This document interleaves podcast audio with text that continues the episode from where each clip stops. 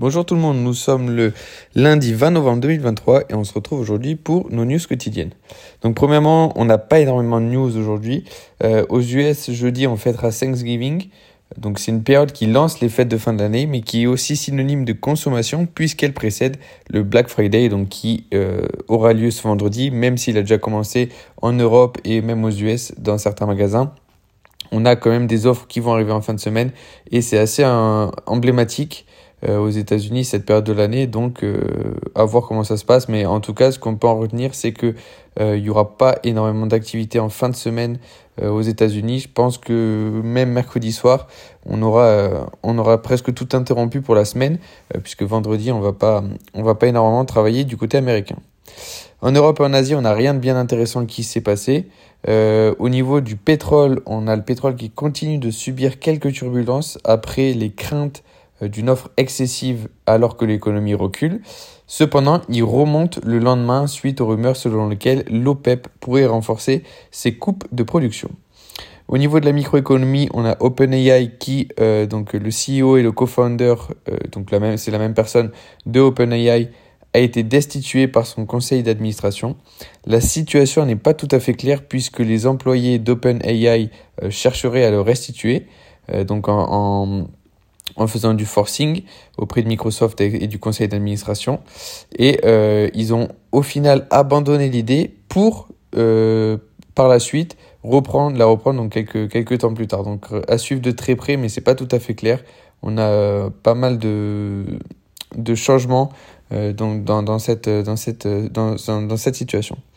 Au niveau de Bayer, euh, l'entreprise subit une condamnation de 1,5 milliard de dollars, ce qui est énorme, pour des cancers en raison de leurs médicaments.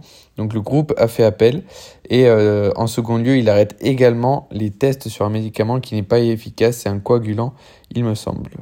BP recherche des partenaires pour des projets éoliens offshore au Japon et euh, examine également quelques pistes sur l'hydrogène. Adobe examine la communication de l'Union européenne concernant Figma Tesla gagne le procès contre le fait euh, de monopoliser les réparations et les pièces détachées. Shell euh, confirme le retrait de la plainte au Nigeria. Donc, euh, comme on disait au début, il n'y a pas énormément de news macro et microéconomiques. On a cependant les publications des résultats d'NVIDIA demain, donc le mardi 21 novembre. et ça, c'est pour le coup assez attendu au niveau du secteur de la tech, puisqu'on rappelle que aux, résultats semestriels, ils ont largement sur, surperformé les attentes. Donc, à ce qu'il en est pour le troisième trimestre. Au niveau du CAC, on a un hausse de 0,25, euh, DAX moins 0,1% et l'IBEX plus 0,86, ce qui fait que le stock 600 est en hausse de 0,10, S&P est en hausse également de 0,25, Nasdaq plus 0,39 et euh, Dow Jones plus 0,25 également. Shanghai est clôturé avec une hausse de 0,5 plus 1,66 pour le Hang Seng et euh, moins 0,6 pour le Nikkei. Le MSCI World est en hausse de 0,4, le Gold est en baisse de 0,4, euh, l'Eurodoll est en hausse de 0,25, le Brent est en hausse de 2,4% à 82,5. Euh, donc ça, euh, c'est en lien complet avec la, les rumeurs selon la coupure de l'OPEP. Les 10 ans aux US sont en hausse de 0,5% à 4,46% de yield. Et enfin, le VIX est en baisse de 0,6% à 13,72%, donc des marchés très peu volatiles, avec très peu de risques. Euh, tout potentiellement lié à un manque de, données économiques. On a, pour moi, la plus grosse annonce de, de cette semaine, c'est les ventes au détail aux US, mais également la, la publication de Nvidia.